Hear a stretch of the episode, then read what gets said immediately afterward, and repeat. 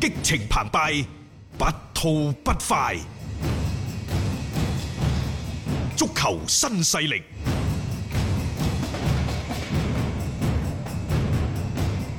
另外，琴一場大家都關注嘅賽事呢，就係英格蘭對比利時。嗯，比利時喺某種程度上可以係近幾年英格蘭嘅苦主。係英格蘭係攞到咗二零一八年俄羅斯世界盃嘅第四名。第四名， 啊係繼一九九零年之後，嗯時隔二十八年，佢哋有一次闖入咗世界盃嘅四強。嗯但係呢個世界盃嘅四強嘅含金量嗯係非常非常之差嘅，因為佢喺晉級嘅路途當中嗱，包括小組賽啊，佢輸俾比利時，輸俾佢嗰場波大家鬥唔然之後喺贏嘅半決賽嗰陣啊時。佢又輸俾比利 時，佢除咗輸俾比利時之外，其他嘅對手可能都係世界排名廿幾卅位之後嘅。啲瑞典之類嗰啲啦，嚇、即係喺個過程當中，我哋成日講嘅走線嘅功勞咯，即係去得到四強係真係因為走線嘅啫。所以呢，呢、一個所謂世界盃嘅第四名，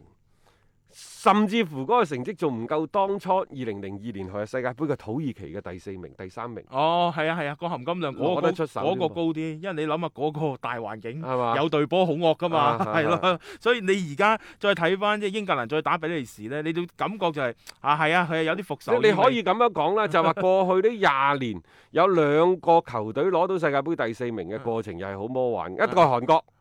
前四啦嚇，前啊係咯係咯，佢係啊嘛，係啊，一個就係英英格格蘭，蘭，但係英格蘭更加多係走線啫，佢冇咁多股。但係呢個正怪走線唔係佢個錯喎，係啊，冇錯㗎。你比利時都想走嗰條線㗎，贊只不奴沙而家咪唔見得影咯，入咗個波啊，入只咗不過 只不過你你想走而走唔到啫嘛，係係啊，係咪？啊冇錯咁。所以呢，即係琴日喺歐洲國家聯賽，即係 A 級賽、A 級嚇、A 級 B 組、A 級就係最頂級嗯最嘅。頂級嘅係，最頂級佢分咗四個四個組組 A、B、係 C、D，佢而家叫 A 級 B 組。嗯，英格蘭呢，就主場喺温布頓就對住誒呃比利時啊比，利時最喺終啊落後一球嘅情況之下呢，就二比一反勝對手。嗯喂，呢場賽事嘅含金量高喺邊度呢？第一，比利時而家係世界排名第一嘅球隊，係係啊，過去四十七場嘅賽事嗯只係輸過四場波嘅啫。啊佢嘅 呢啲世界排名嘅積分係幾高下啊嘅嚇，係即我估唔到佢如果而家仲係世界排名第一，呢個係國際足聯自從一九九三年。二嗯十七年過去啦，即係九三年係九二九三賽季就係九一九二賽季就係英超啊英嗰年超啊嘛係，即係英超元年前後嗰一兩年到而家，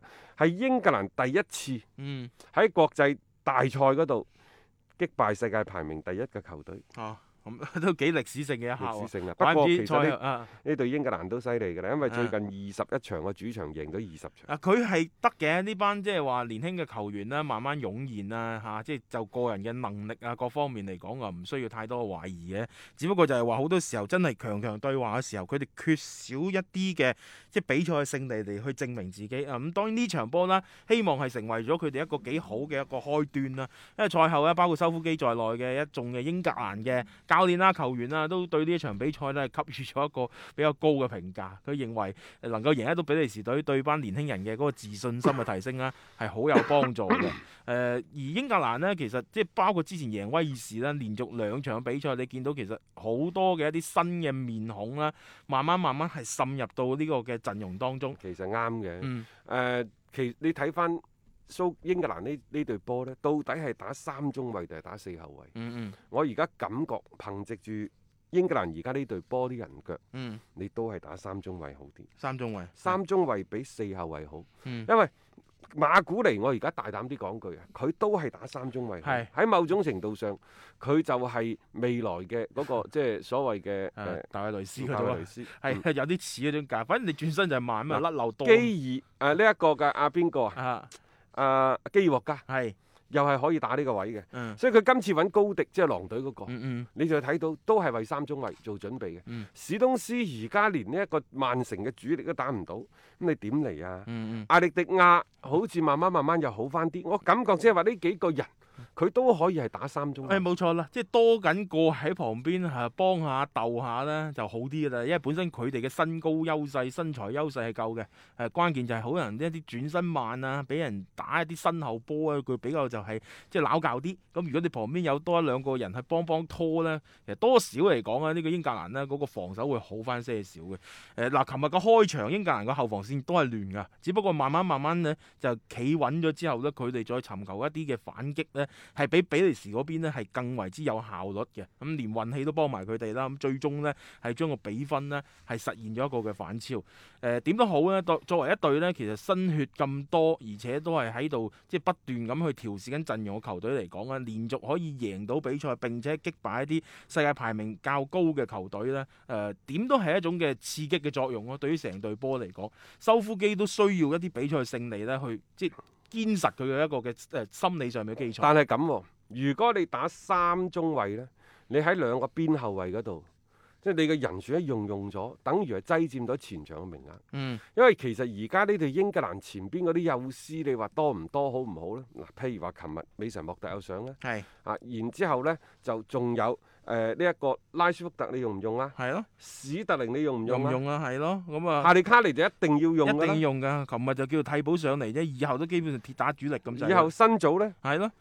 啊，格連活特呢， 而家打起個卡華特利雲咧，啊等 等。係咁即係話，如果你一用嘅話，好多喺前邊嗰啲嗰啲好打嗰啲，又嗯或者係狀態火中冒起嗰啲人，你就要斟酌到底用邊個㗎咯。取捨咯，要取捨咯。咁你點樣講去到打底呢，？其實都係一個攻守平衡嘅問題。嗯，誒、我始終覺得呢，修夫基一定會傾向三中衞，三中衞，因為嗯英格蘭而家需要嘅唔係咩華麗嘅踢法，係英格蘭係唔需要嘅，嗯 佢亦都踢唔出咩華麗嘅踢法。可能佢更加之在意嘅就係、到底我可以將呢隊波帶上一個點樣嘅層面，嗯去，奪取咩嘅勝利。即即係話係佢需要成績。啱啱我哋對荷蘭呢，我我哋仲有一種唐根哥德式嘅浪漫主義嘅情懷、啊！嗯你不斷衝啊殺啊，你就應該係即係話有啲百花華齊放啊華麗嘅進攻啊華麗嘅。嗯但係對於英格蘭嚟講呢，我雖然就想話，誒、哎不如你好似以前高 Q 大棍呢，但係而家高 Q 大棍嗯。冇人打呢打法㗎啦佢都嘛。唔配備呢啲人啊！佢前邊冇一啲咁樣樣嘅人選喺裏邊，咁你只能夠係即係相對嚟講去去就一就咯。即係你個打法上邊，你要因應而家你嘅嗰啲人選嚟英格作蘭調打整嘅就係防範，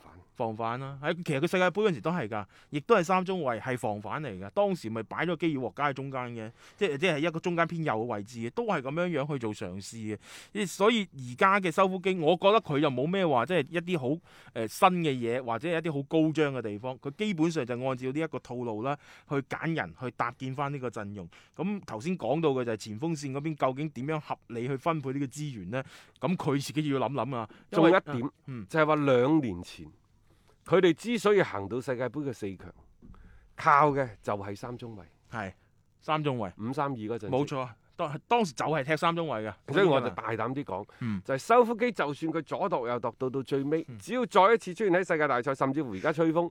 明年歐洲杯如果再打嘅時候，誒、原先咪十二個城市嘅，係啊係而啊，家唔係啦，而家話集中到集一中個地方，啊英格蘭或者德國都有希望主辦，啊啊，咁佢哋有咩硬件措施係啊，嘅？咁所以佢而家要諗嘅就係、喂，萬一我係做東道主又好，又或者個德國踢波都好，歐洲杯嚟啦，我怎麼辦？嗯